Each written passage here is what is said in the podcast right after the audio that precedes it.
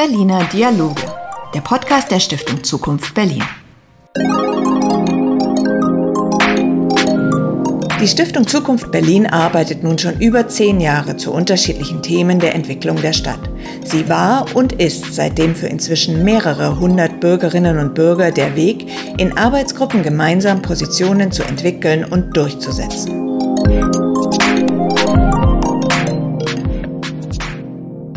8. und 9. November fand unter der Überschrift Europe Bottom Up die diesjährige Berlin Conference statt. Organisiert wird die Konferenz von unseren Initiativen A Soul for Europe, Cities for Europe und Wir sind Europa. In einem der digitalen Panels der Konferenz diskutierten Vertreter aus Kultur und Wirtschaft konkrete Bedingungen für ein Europa von unten nach oben und eine neue Kultur der gemeinsamen Verantwortung für Europa. Unter den Teilnehmern war der ungarische Regisseur Istvan Sabo. Hören Sie zunächst einen Ausschnitt aus seinem Konferenzbeitrag. Es war einmal eine österreichische ungarische Monarchie. Sie umzog Mitteleuropa mit einem Eisenbahnnetz, industrialisierte es und schuf an äh, mehrere Orten ein Bürgertum, zwang die Landwirtschaft zur Modernisierung, baute Alleen und Boulevards, Operhäuser, Theater, schuf wissenschaftliche und kulturelle Werte, die immer noch präsent sind. Man denkt an Sigmund Freud oder, oder Kafka. Und sie zerfiel doch wegen der erfolglosen Nationalitätenpolitik. Serben, Slowanen, Kroaten, Rumänen, Slowaken, Tschechen, Ungarn wollten die Unabhängigkeit, eine Form der Freiheit, nach der sie sich seit Jahrhunderten gesehnt hatten. Und der unsensible Umgang mit diesem Wunsch hat die Monarchie auseinandergerissen. Natürlich ist es oberflächlich gesagt, es gab noch andere Gründe, zum Beispiel die Niederlage im Ersten Weltkrieg. Wesentlich war aber der Nationalismus dessen Gefühlswelt sich immer stärker der Völker bemächtigte und der Nationalismus, den in einen, in einen gemeinsamen Werte voreinander achtende Patriotismus zu verwandeln, nicht gelungen ist, wobei dies bei sorgfältiger Aufmerksamkeit und viel Verständnis vielleicht hatte Folgen kommen. Das politische System eines Landes kann man an einem einzigen Tag oder über Nacht verändert werden. Wir haben dies bereits gelernt.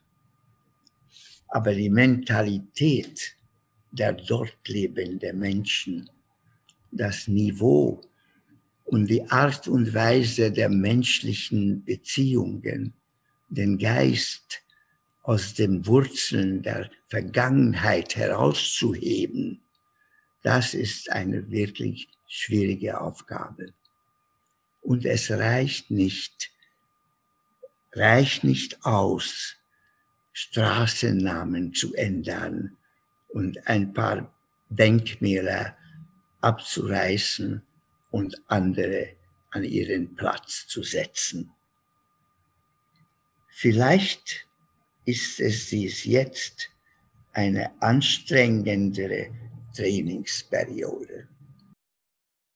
Mein Name ist Katharina Lottner aus dem Team der Stiftung Zukunft Berlin und ich sitze hier mit unserem Vorstandsvorsitzenden Volker Hassemer. Herr Hassemer, ich verstehe Istvan Sabos Kernaussage so. Die Bedürfnisse und Wünsche der Menschen müssen in all ihrer Unterschiedlichkeit ernst genommen und bei politischen Entscheidungen immer berücksichtigt werden. Ein System, das das nicht tut, wird scheitern. Verstehen Sie das auch so? Und warum ist diese Botschaft gerade jetzt so wichtig? Naja, sie war vor allem äh, wichtig für uns im Rahmen unserer Konferenz, wo wir gesagt haben, Europa braucht Energien von unten nach oben. Die Europäische Union ist ja, und das ging auch gar nicht anders, äh, vor allem bestimmt worden von oben nach unten. Die äh, großen Staatsmänner nach dem Krieg haben sich entschlossen, nicht mehr gegeneinander, sondern miteinander äh, Europa zu entwickeln. Wahrscheinlich sogar weit über die Bedürfnisse und Gefühle ihrer eigenen Bevölkerung hinweg. Das war richtig. Inzwischen aber ist es doch so, dass allein von oben nach unten, und das bedeutet von den Nationalstaaten her, Europa seine Kraft und auch seine Energie nicht voll entfalten kann. Und dem galt unsere Konferenz, unsere drei Initiativen, Städte für Europa, wir sind Europa, eine Seele für Europa. Diese Initiativen stellen darauf ab, von unten nach oben äh, Europa zu unterstützen und nicht nur die Vorteile von Europa zu kassieren oder die Schwächen Europas zu kritisieren. Es ist die Verantwortung von unten nach oben. Das haben wir uns dort zum Ziel gemacht. Und da ist Iswan Sabo äh, in seiner Analyse spannend, weil er sagt, äh, sogar zwischen Österreich und Ungarn äh, ist einmal wegen der Nationalismen eine Gemeinschaft zerbrochen. Und das ist eine für mich überraschende, aber spannende Erinnerung, dass wir auf die Nationalstaaten allein nicht setzen sollten. Welche Schlüsse können wir also ganz konkret aus diesem Beispiel der österreichisch-ungarischen Monarchie für heute ziehen?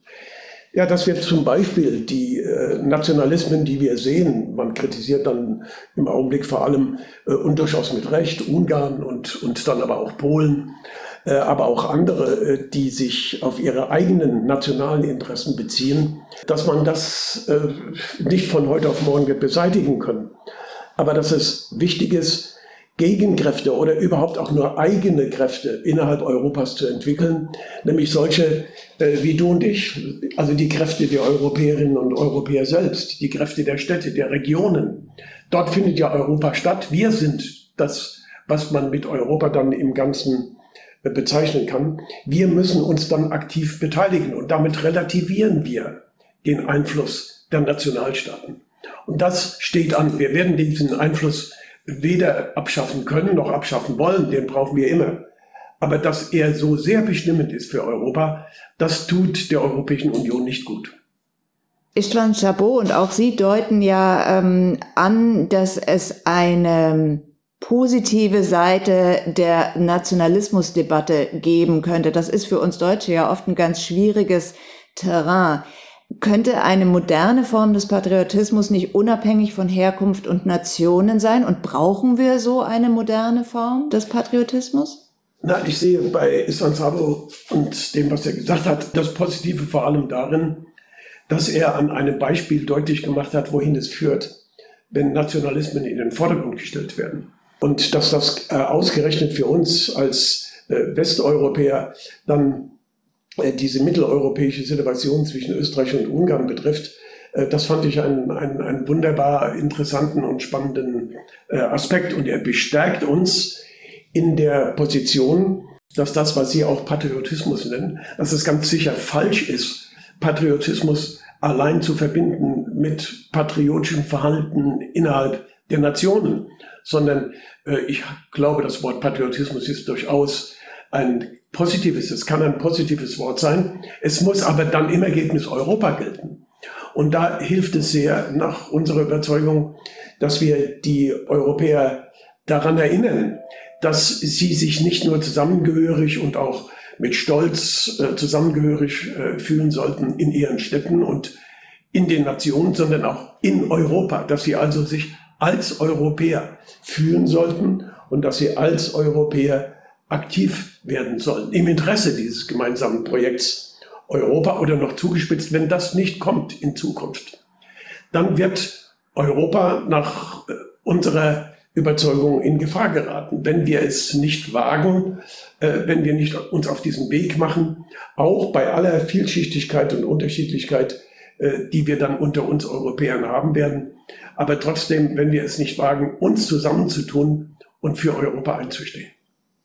Europa kann ja nur dann gelingen, wenn wir auch gerade die jungen Europäer mit ins Boot holen und auf eine gemeinsame Verantwortung einschwören.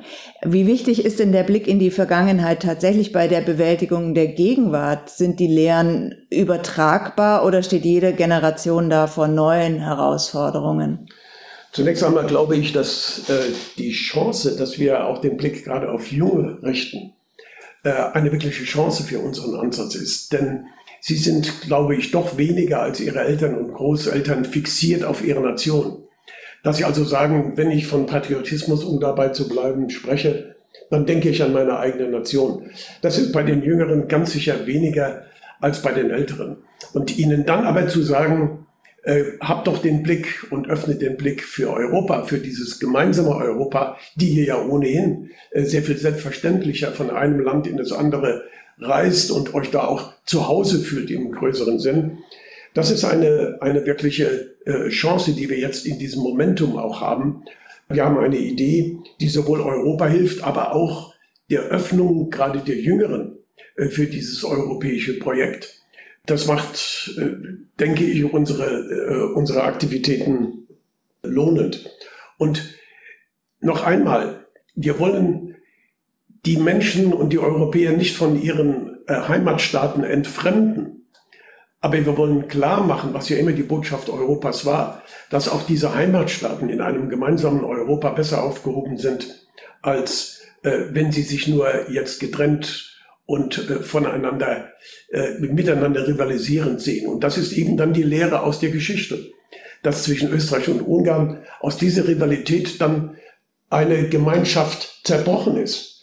Und dann lohnt es sich gerade auch für Jüngere in die Geschichte zurückzugucken und Lehren, die wir in Europa äh, zu ziehen haben, die wir in Europa erlebt haben, diese Lehren ernst zu nehmen für jetzt diese Zukunft, die kann nur eine europäische sein. Vor allem, wenn es bei solchen Lehren um ein transnationales Denken geht und Verständigung auf gemeinsame Werte, so wie das Herr Sabo in seinem Beitrag formuliert hat. So Formate wie die Europakonferenz oder auch das Berlin-Forum zielen ja genau in die Richtung, dass man gemeinsam aus ganz unterschiedlichen Perspektiven sich auf einen gemeinsamen Diskurs einlässt und eben auf diese gemeinsamen Werte verständigt.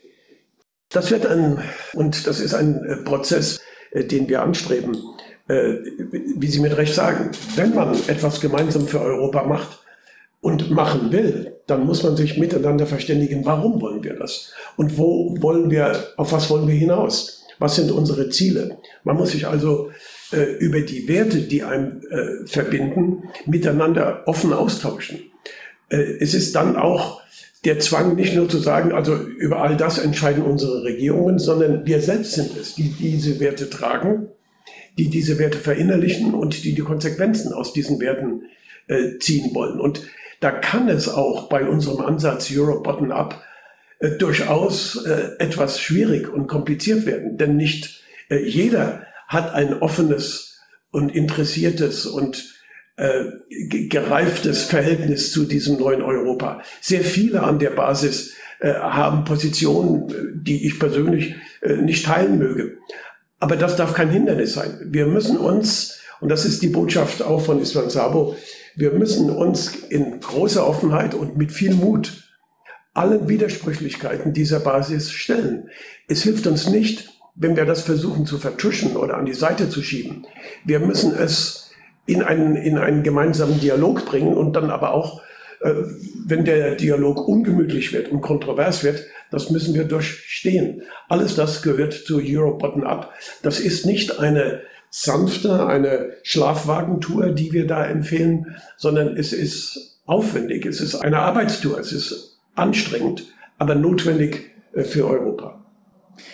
Vielleicht ist das gerade heutzutage aber auch eine ganz wichtige Botschaft, dass diese anstrengenden Diskurse ein Teil des Prozesses sind und dass es niemandem hilft, wenn wir uns immer nur gegenseitig auf die Schulter klopfen und so tun, als ob wir uns extrem gut verstehen, sondern dass wir eben uns in all unserer Unterschiedlichkeit auch ernst nehmen und auch aushalten, dass andere andere Meinungen haben und darüber ähm, uns austauschen. Ja, Europa ist schön, aber auch anstrengend. Äh, und bisher hatte man so den Eindruck, die Europäer selbst äh, stehen diesem europäischen Projekt wie Anspruchsteller gegenüber. Äh, wenn heute jemand als Europapolitiker gewählt werden will, dann erzählt er nicht unbedingt, wie sehr Europa die Mitarbeit, damit auch die Leistung der Europäer verdient, sondern er erzählt lieber darüber, welche Leistungen die Europäer und Europäerinnen von Europa erwarten können. Äh, vor allem dann auch finanzielle Leistungen, Entlastungen, die es ja in großer Zahl gibt. Äh, nein, unser Ansatz, und das wird hoffentlich weit in die Zukunft reichen, ist ein Arbeitsprozess, ist anstrengend und es wird für die Politik nicht einfach sein, den Mut zu entwickeln, auch Ansprüche zu stellen an die Europäerinnen und Europäer, wenn es um die europäische Entwicklung geht. Deswegen ist auch gar nicht so falsch, dass wir als eine gesellschaftliche Initiative damit beginnen.